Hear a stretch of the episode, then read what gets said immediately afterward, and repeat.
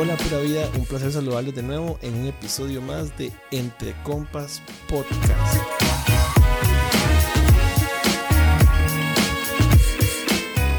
En estos días creo que uno de los temas más importantes que creo que con el paso del tiempo se va a hacer más importante es el tema de la estabilidad emocional. Y tenemos en línea a nuestro gran amigo y ya usual aquí en el podcast, Ramiro Casó, para que hablemos hoy del tema que les comentaba acerca de positivismo y felicidad. Ramiro, ¿cómo vas? ¿Cómo estás, Edson? Qué gusto, qué gusto saludarte y volver a estar en el, en el podcast. A ver si, si empato a José Dengo, que es mi querido amigo ahí, que, que, ya es estrella este, recurrente. Pero, pero va, con este me acerco. Van cerquita, van cerquita. La pregunta, madre, ¿por qué es importante, digamos, en esta época, más que en ninguna otra, estar positivo? Mira, este, yo creo que, bueno, primero hay que empezar reconociendo, y lo hablábamos un poquito antes de, empezar la grabación, lo, lo, eh, insólito que es esto que estamos atravesando todos. O sea, yo creo que el planeta entero está sumergido en, un, en una incertidumbre este, sin precedentes. O sea, muy poca gente sabe qué va a pasar, eh, hay un gran miedo, eh, muchas dudas en torno al, al cuál va a ser el desenlace de todo esto hay ciertas este, expectativas muy negativas de que, bueno, la economía se va a frenar en, el planeta completo, de que va a tener un impacto terrible. ¿no? Qué interesante cómo la psicología como disciplina en los últimos años ha venido desarrollándose en, una, un área que se llama psicología positiva, que, justamente lo que hace es estudiar el, bienestar. Si me permite, te hago como una mini introducción de dónde nace dale, muy, no quiero hacer una comparación que sea quizá muy forzosa, pero eh, Martin Seligman, que es el, padre de la psicología positiva, eh, reflexionando en el año 98, decía, bueno, pero ¿por qué los psicólogos siempre hemos estado estudiando la, la, miseria humana, digamos, la patología? Porque siempre hemos tenido ese modelo de que el psicólogo, sobre todo el psicólogo clínico, su trabajo es este, agarrar a la gente que sufre y sacarlas del sufrimiento, ¿verdad? Sacarlo del, del lugar negativo, pero no ponerlo en un lugar positivo, sino ponerlo en cero, ¿no? Y la reflexión que él hacía es, eh, bueno, este modelo de la psicología clínica nace de después de la Segunda Guerra Mundial, que fue un evento también de, consecuencias eh, gigantescas a nivel planeta, algo parecido a lo que estamos viendo ahorita, quizá no, no todavía, ojalá que nunca con las magnitudes que tuvo, que tuvo la Segunda Guerra Mundial, pero sí del alcance y del, del, impacto psicológico. Y, lo que decía Seligman es, los psicólogos eh, se veían en la obligación de agarrar al montón de personas que habían sido impactadas por la guerra, tanto este, combatientes como familiares, etcétera, y tratar de, de sacarlos de su sufrimiento, estrés postraumático y todas estas cosas que pasaban. Y Seligman dice, bueno, eso obviamente tenía mucho sentido en aquel momento, pero yo creo que los psicólogos, dijo Seligman, tenemos que no solamente estudiar la parte negativa, sino tenemos que también entender qué es lo que hace a la gente florecer. Y la palabra florecer se ve un poco rosadita, romántica. Suena, cursi. medio cursi, pero este pero en inglés viene flourish, es decir, qué es lo que hace que la gente prospere. Así como nosotros entendemos por qué la gente se deprime, por qué la gente se psicotiza, o por qué la gente tiene eh, episodios de ansiedad, bueno, porque la gente es feliz, porque la gente siente plenitud, de, este, todas estas cosas, ¿no? Y, eh, y, desarrollan un modelo en la Universidad de Pensilvania que, eh, que sirve para entender, es una aproximación bastante científica a la pregunta de, bueno, ¿qué es realmente felicidad? Porque esa es más una de las preguntas que la humanidad ha venido haciéndose desde que es humanidad, ¿no? Y, bueno, yo creo que la respuesta que ellos le dan a la, pregunta, que de hecho no usan la palabra felicidad, usan la palabra bienestar. Es muy interesante y, sería, y yo creo que si, si, la ponemos en práctica y la entendemos, cuáles son esos componentes del bienestar, podemos tener algunas herramientas con las cuales eh, sobrellevar este momento tan difícil que todos estamos pasando. ¿no? Entonces, ser positivo significa eh, tratar de... Eh, de, generar bienestar en nosotros y en los que nos rodean, ¿no? Y eso que vos decías de, de eso que lo querías explicar, y yo imagino que para eso vamos, son estos cinco puntos o cinco elementos que esa teoría menciona para, no sé, para generar o para buscar ese bienestar del que estás hablando. ¿Por qué no desarrollamos un poquito cada uno para, para, que tal vez nos expliques a la gente cuáles son esos cinco puntos que, con el cual uno puede llegar y encontrar ese tema de la felicidad o el bienestar? Claro. Buenísimo, sí. Eh, bueno, lo primero que hay que decir es que el bienestar, en tanto cosa no existe, sino que es una combinación de cosas. Es una combinación de cinco elementos, como bien dices. El primero es eh, emociones positivas, positive emotion. Eh, el segundo es engagement o involucramiento. El tercero es relationships, relaciones sociales. El, el cuarto es meaning o significado o propósito, le pudiésemos decir en castellano. Y el último es eh, accomplishment, que quiere decir logros o éxito. Esos cinco, este, Martin Seligman los agrupa bajo el acrónimo PERMA. Positive Emotion, Engagement, Engagement, Relationship, Meaning, Achievement. Y lo que él dice es que el bienestar es una combinación de estas cinco cosas. Entonces es muy interesante, primero porque rompe con el mito de, un mito muy occidental, dicho sea de paso, de que el, el bienestar, la felicidad es placer, o sea, la felicidad es sentir emociones positivas ciertamente sentir emociones positivas como el placer, pero no solamente el placer, el orgullo, este, la alegría y todas estas cosas, eh, constituyen un elemento importante del bienestar, pero no son suficientes. Eh, hay otros elementos que se necesitan. De hecho, tú puedes conocer gente, lo bonito de este modelo es que tú puedes conocer gente que a lo mejor no tiene muchas emociones positivas, son estos tipos que uno conoce en la calle que son serios, así como un infarto, ¿verdad? Que tú dices, este tipo no sonríe nunca, o esta mujer no sonríe nunca, ¿verdad? Pero no por ello no, no son, no por ello no, felices. O no, tiene bienestar. Entonces él dice, el bienestar, la primera, ahorita vamos a ir por cada uno de ellos, pero antes es importante decir que el bienestar es eh, una construcción a partir de estos cinco elementos. Y la analogía que Seligman hace, muy interesante, es, dice, es como el clima. El clima no existe. Lo que, el clima es la construcción de una serie de eventos atmosféricos, como la temperatura, la presión, este, la velocidad del viento, qué sé yo. Y cuando nosotros hablamos de clima, en realidad estamos hablando de, bueno, ¿cómo es el clima en Costa Rica? Bueno, la temperatura es más o menos así, la humedad es esto, etcétera. Eso es lo que, lo que es el clima. Pero el clima en tanto cosa no existe. Es un invento de los seres humanos. Dice, bueno, el bienestar es parecido. El bienestar en tanto cosa no existe. Lo que existe es, bueno, ¿qué tanto bienestar tiene Edson? Bueno, mira, tiene tanto en emociones positivas, en engagement logra tal cosa, etcétera. Entonces, ¿cuáles son esas cinco? emociones positivas, ya las comentamos, esa es normal, todo el mundo la, es, digamos, bastante sentido común. Eh, emociones positivas es la capacidad, mientras más tenga emociones positivas en mi vida, más bienestar voy a tener, ¿no? Ok. Eh, esa es straightforward, ¿verdad? La E es muy interesante porque es engagement. Engagement quiere decir la capacidad de involucrarte en una tarea este, que te absorba completamente, ¿verdad? Es, como cuando uno, cuando, como cuando nosotros estamos mejengueando, por ejemplo, que, es algo que, eh, que te genera que, haces y que, que te olvides de todo. Claro, pero te olvidas, de hecho, una de las, del, eh, hay un psicólogo muy famoso que se llama eh, Mihaly Csikszentmihalyi, que no te voy a decir cómo se deletrea porque tiene como 18 consonantes el nombre, pero que definió un, un fenómeno psicológico que se llama flow. Cuando uno está en flow, cuando estás haciendo, eh, por ejemplo, flow es muy común en músicos y en artistas, cuando están tocando un instrumento, cuando están haciendo... pero cualquier persona que esté haciendo un hobby eh, entra en flow y la característica principal del flow es que la sensación del tiempo desaparece. Entonces es como cuando, qué sé yo, suponte que a ti te guste tocar la guitarra y estás tocando la guitarra y viene Jazz y te dice, ma Edson, llevas seis horas tocando guitarra, ma, pará. Yo sentí que eran como 30 minutos. Y cuando estás tan, tan inmerso en una tarea que, que la sensación del tiempo desaparece, eso genera mucho bienestar, eso se llama flow.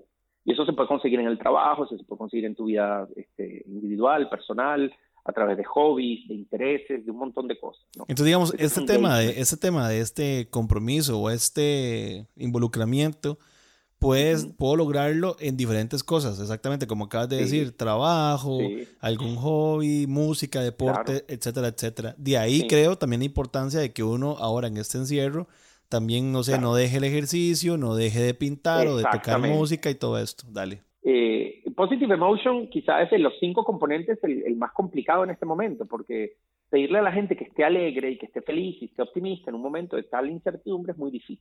Entonces, una cosa que podríamos decir es, primero, se vale estar angustiado, se vale tener miedo, se vale tener ansiedad, se vale. O sea, quitémonos la presión de que tengo que estar sonriente y, y vibrante. No, no, se vale no tenerlo. Ahora, si yo sé que emociones positivas va a ser difícil conseguir porque, porque no sé qué está pasando y porque estoy inundado de noticias complicadas, bueno, ¿cuáles de los componentes del bienestar puedo, tratar de desarrollar? Ese engagement sin duda es uno. Hacer ejercicios, eh, cocinar, por ejemplo, es una cosa que genera mucho engagement, o, o aprender alguna destreza. Yo estoy aprendiendo a codificar en, en, un lenguaje estadístico que se llama R. Eh, eso para montones de personas puede ser una pesadilla, para los que les gusta, para mí que me gusta, es algo que me puede generar flow. Entonces, una recomendación para los oyentes es eh, abracen, eh, agárrense de esas cosas que los re para que para que haya flow tiene que haber un reto, ¿verdad? Sí, Ver Netflix no genera no genera flow. tiene que haber cierto tiene que haber cierto desafío, cierto por eso el deporte es una fuente de flow tan grande, pero también lo es la música, también lo es este eh, aprender alguna destreza en la computadora. Alguna destreza, alguna cosa que te obligue a ser un poquito mejor todos los días en lo que hagas. Entonces, esa es una cosa que se puede hacer, inclusive en el encierro.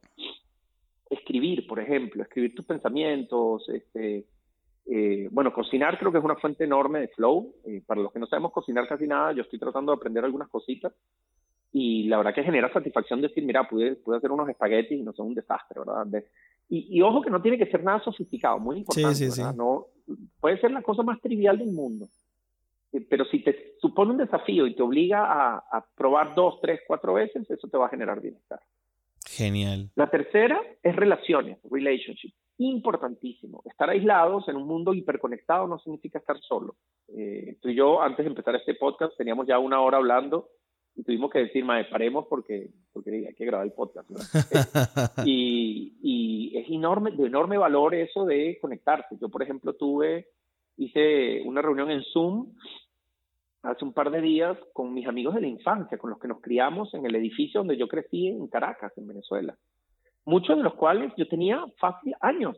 O sea, hablamos por chacito de, tenemos el grupo típico de WhatsApp, pero no... No es igual. Eh, pero no es lo mismo conectarnos todos al mismo tiempo, cagarnos de risa con, con, con, las anécdotas, con los cuentos, de te acordás cuando esto hizo tal o no sé qué, eh, brindar, aunque sea virtualmente, esas cosas generan muchísimo placer eh, y muchísima conexión. Entonces, quizá una de las enseñanzas de este momento es, hey, déjame reconectar, pero con significado, ¿verdad? Déjame no mandarle el típico mensajito al chat de WhatsApp, y llamémonos, saquemos una hora de tiempo y nos, nos conectamos y, conversemos, ¿verdad? Eso es muy, muy importante. El relationship fundamental tratar de nutrirlo, ¿no? Y de hecho, insisto en la parte de rescatar esas relaciones que uno siempre tiene, que son relaciones irrompibles, ¿verdad? Yo sé que yo puedo, mis amigos de la infancia, pasar 15 años sin hablar con ellos y hablo mañana, además, es como si Como si fuera ayer. Sí, exacto.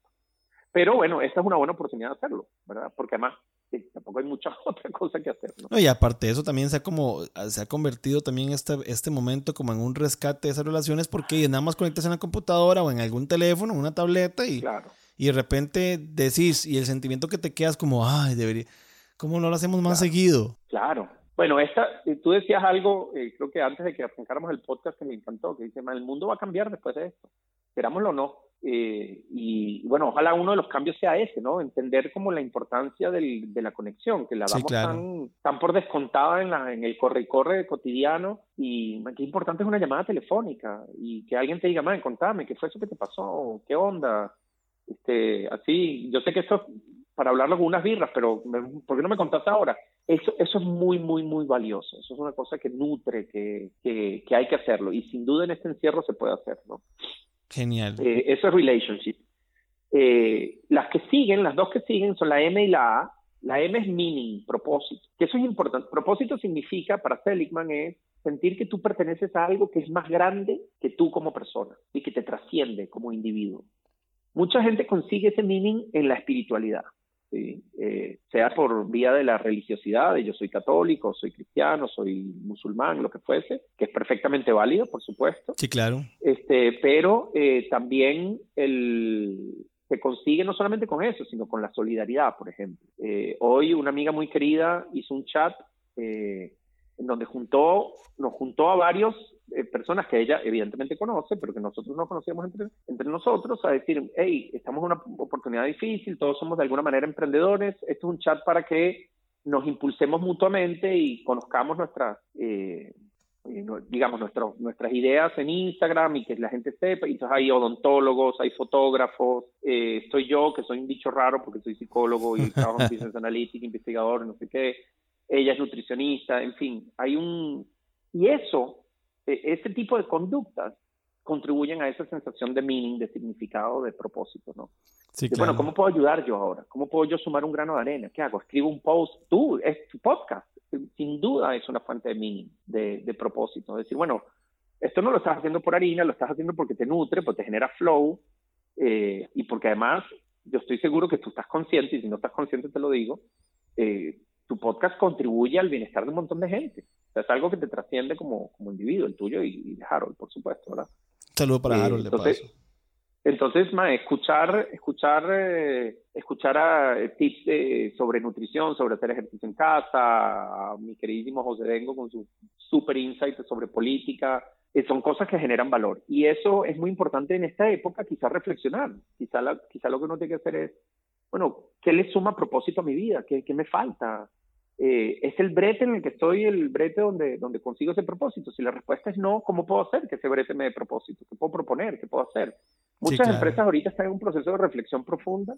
Increíble. Van a terminar reinversándose, eh, algunas deliberadamente, otras a la fuerza, pero todos estamos en un proceso de transformación. Bueno, qué buen momento para, para hacer esa reflexión, ¿no? Y la última, que es la A, de accomplishment o achievement, de logros, yo creo que este encierro nos ayudaría enormemente decir, bueno, ahora tengo un poco más de tiempo en mis manos ¿verdad? Porque no puedo salir a mejenguear o no puedo salir a tomarme un trago con los amigos, etcétera, no puedo ir al cine. Porque no uso eso en aprender algo, en, en tener un logro nuevo, ¿sí? Con toda esta oferta que hay de cursos gratuitos y no gratuitos eh, en, en, línea, eh, webinars, eh, no, eh, YouTube, por, YouTube por sí solo.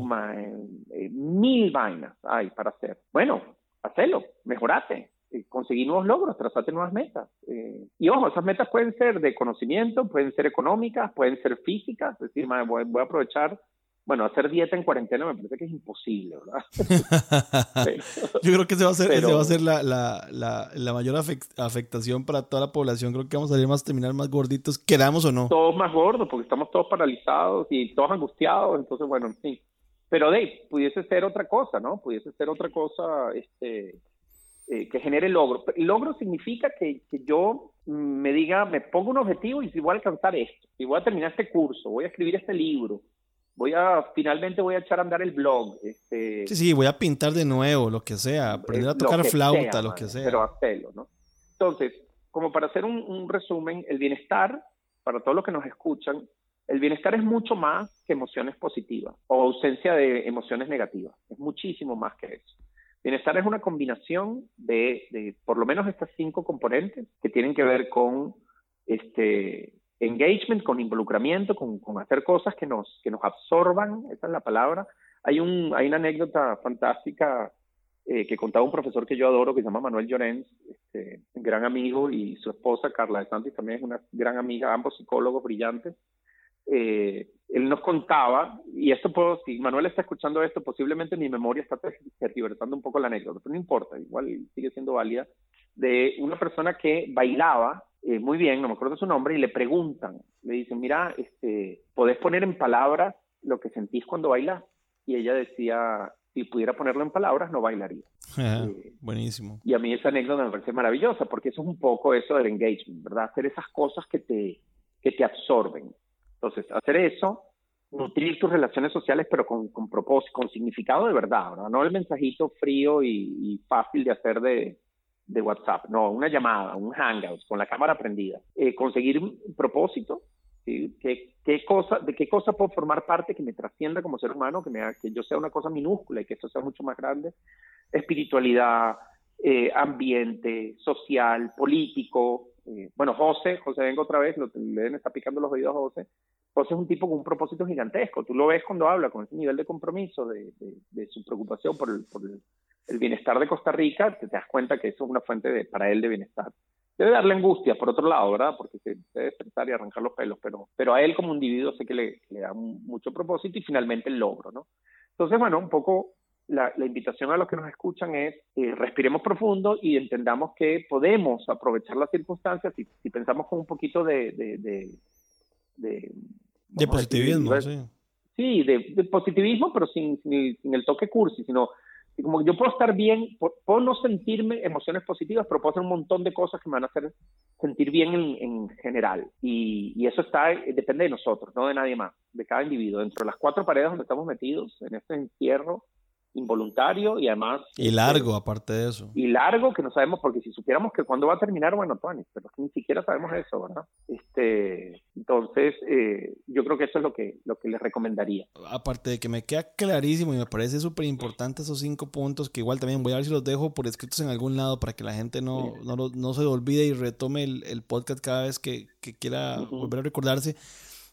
Ya como para dejar como positivo todo y no caer en más debate, ¿cómo hacemos para, no sé si la palabra es contagiar, pero para transmitirle o, o, involucrar a nuestros cercanos en este tema de buscar ese bienestar? Bueno, te, voy a decir para mí el principal consejo, y me parece una pregunta fantástica, el principal consejo que yo daría es quitarnos de encima la idea de que eh, eh, ser positivo es necesariamente estar bien y sonriendo, porque eso también nos pesa mucho, ¿verdad? Sí, nos genera una carga. claro, entonces uno dice, uy, no, pero es que yo no quiero transmitirle mi negativismo a Edson porque yo estoy todo huevado y... No, no, no. Este, estar bien significa, este, estar bien significa un montón de cosas, que son estas que hemos descrito. Entonces, el primer consejo sobre cómo lograr que la gente eh, se contagie es quitarles la presión, que sepan que se vale, por ejemplo, te, lo voy a poner un, un ejemplo concreto. Yo, como, como tú sabes, yo soy investigador en INCAE, entonces soy parte de un grupo de gente fantástica en, en INCAE y dos de nuestros compañeros investigadores ya están haciendo el doctorado. Uno de ellos está en el MIT, un tipo brillante se llama José Luis López. Estamos, nos juntamos el lunes porque los investigadores nos han pedido que veamos cómo hacemos para colaborar eh, con INCAE en, en, la digitalización de las clases, etcétera, ¿no? Y entonces, al principio lo que hicimos fue, hey, ¿cómo están todos? Hicimos como un check-in por idea de él, ¿verdad? Él dice, bueno, chicos, hagamos un breve check-in, cuéntenos cómo están, están bien, están tranquilos. Y por supuesto todo el mundo ventiló cómo se sentía, ¿no? Y en, eso alguien dijo, mira, y yo la verdad que estoy poco productivo, o sea, me cuesta, este, es difícil. Y José lo que dijo es, más, se vale no ser productivo ahorita. A ver, no es lo deseable, pero es normal, es esperable. O sea, tu cabeza está en... En mil cosas. Mil cosas. No puedes pretender seguir tu vida como si nada estuviese pasando en el planeta Tierra, porque, porque no, porque tienes que ser un zombie, ¿entiendes? Para hacer eso. Entonces, a mí me, cuando yo escuché eso, yo sentí una enorme paz. A mí me contagió bienestar, porque me quitó angustia, ¿sí? No quiere decir que, que ahora no me importe, por supuesto que me importa, pero, pero el hecho de saber que otros están pasando por algo similar y que nadie te está exigiendo estar al top de tu funcionamiento como si no estuviera pasando nada, eh, eso alivia, eso contagia bienestar. Entonces, la primera y principal cosa que yo diría es, eh, se vale estar angustiado, se vale, y hay que ser empático, no hay que forzarle ese optimismo, eh, por eso es que yo soy tan enemigo de la autoayuda, ¿no? Y de todos esos mensajes este, cursis terribles de sonríe, siempre sonríe, no, coño, no que voy a sonreír nada, no. A veces simplemente no, no, quiero.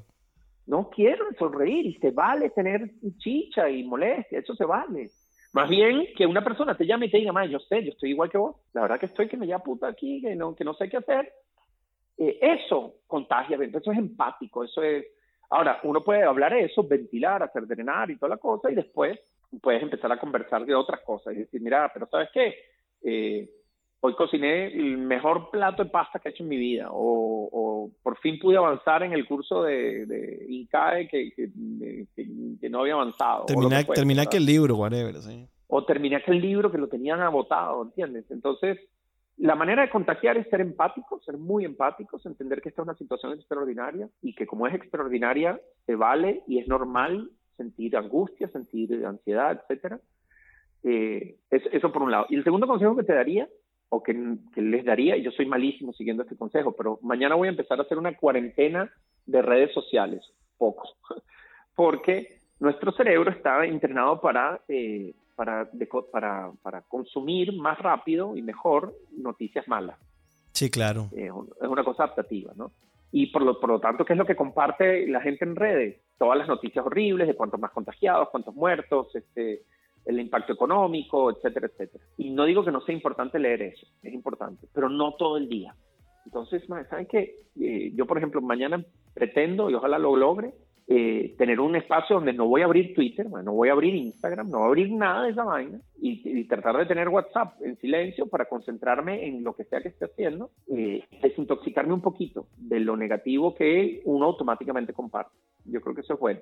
Y ser muy juiciosos, Diego Delfino, que es un tipo muy responsable, y Cristian Cambronero, que es otro muy responsable, eh, en estas cosas lo han dicho varias veces en sus redes, ¿no? De eh, ojo con las cosas que se comparten, ¿verdad? Con la, chequen las fuentes, no agarren cualquier cualquier chisme de esos chismos que les llegan de, por WhatsApp y lo compartís a los 18 trillones de grupos en los que uno está metido, no, no, no, suave. Sí, no, está, no estamos ahorita para estar proliferando negatividad, la verdad. No, no amplifiquemos eh, esa negatividad, ¿no? Entonces, empatía y, mesura en, el consumo y en, la, y, en el, y en el compartir este, este tipo de cosas. Yo creo que esos son dos ingredientes fundamentales. Eh, un, abrazo enorme. Eh, te agradezco un montón, que siempre, bueno, y espero que sigamos ahora. Tenemos como cuatro temas pendientes que sabes que los tenemos ahí a mano para y como decías vos, para seguir generando un poquito de contenido que a la gente le sirva en esta época, vamos a seguir hablando de muchos temas con, con, con, vos. Y bueno, un abrazote enorme y gracias por este rato, man.